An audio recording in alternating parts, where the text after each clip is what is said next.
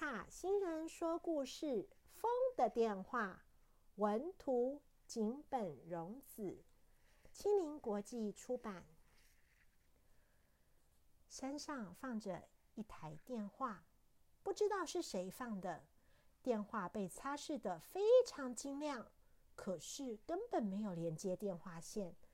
大家都说，只要使用这一台电话。就能够把思念传达给再也见不到的人。今天是谁上山来了呢？是小狸猫。它朝着山顶一步一步非常努力的走啊走。小狸猫也是来打电话的。小狸猫一拿起电话筒就说：“喂喂喂，哥哥，你在哪里？你快点回来啊！虽然妈妈跟我说。”哥哥去好远的地方玩了，可是我真的好孤单哦！你要像平常那样跟我玩啦，哥哥，我一定会听你的话。你快点，快点回来啦！我会一直等你哦。隔天，换成兔妈妈来到山上，兔妈妈静静的拿起了话筒，她说：“喂，小宝贝，你好吗？你有没有乖乖的？拜托你回来啊！”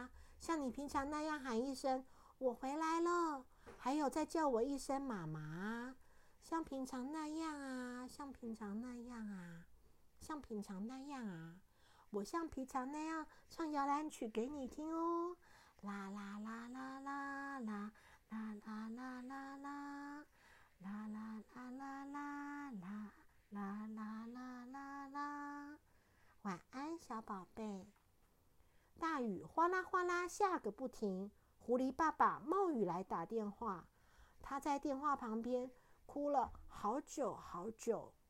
终于，他拿起了话筒说：“喂，我到底该怎么办呐？你走了之后，我什么都不会啊！你太过分了啦！你怎么可以这样丢下我和孩子们嘛？可恶，可恶，太可恶了啦！对不起。”我不是要说这个的，我其实是要来说谢谢的，谢谢，谢谢，真的谢谢你一直以来为我们做的一切。狐狸爸爸一直哭，一直哭，一直哭。之后过了几天，猫咪来到电话旁边，猫咪拿起了话筒，看起来就像在祈祷。他说：“喂，神呐，你在家吗？神呐。”拜托你告诉我，我们为什么会死？我们为什么会出生？活着是怎么一回事？死亡又是怎么一回事呢？神啊，拜托你告诉我。山上开始飘起了红色、黄色的叶子。这些日子以来啊，不知道有多少人来打过电话。这个晚上好冷，好冷哦。熊爷爷恍恍惚惚的打着盹，突然好像听见了电话声，铃铃铃，哎，好像是电话声呢。可是我们家没有装电话呀，到底是哪里来的电话声呢？难道是山上的那一台吗？不可能吧，山上的那台电话就是这位熊爷爷拿去放的，他每天都把电话擦得晶晶亮亮的，铃铃。铃铃，哎，真的是电话在响哎！到底是哪里的电话呢？熊爷爷缓缓的爬起来，朝着电话声的方向走去。天上飘起了雪花，铃铃铃铃，电话声越来越清楚了。哎，怎么可能啊？那台电话没有接线，不可能会响啊！熊爷爷喃喃自语，朝着山上走去。真的是熊爷爷放的那台电话响了耶！哎，怎么可能？怎么可能呢？铃铃铃铃！熊爷爷拿起话筒的那一刻，雪刚好停了。突然出现了满天的星星，一闪一闪亮晶晶，数也数不清。星星们好像在说。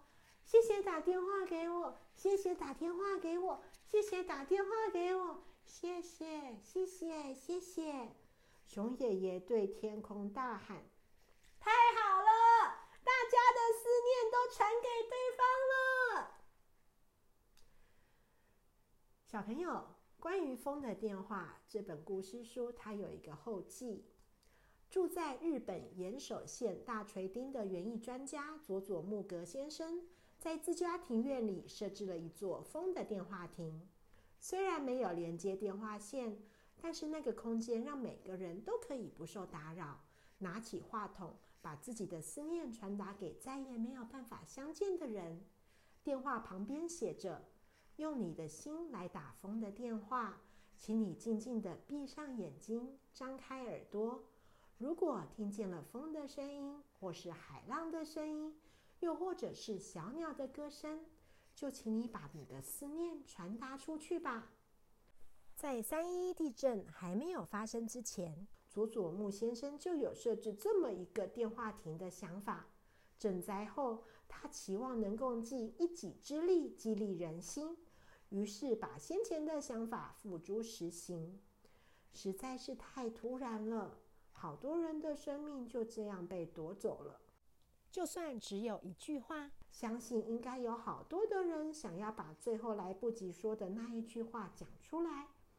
而且不只是这次的赈灾，应该有很多的人想要对再也没有办法相见的人表达思念。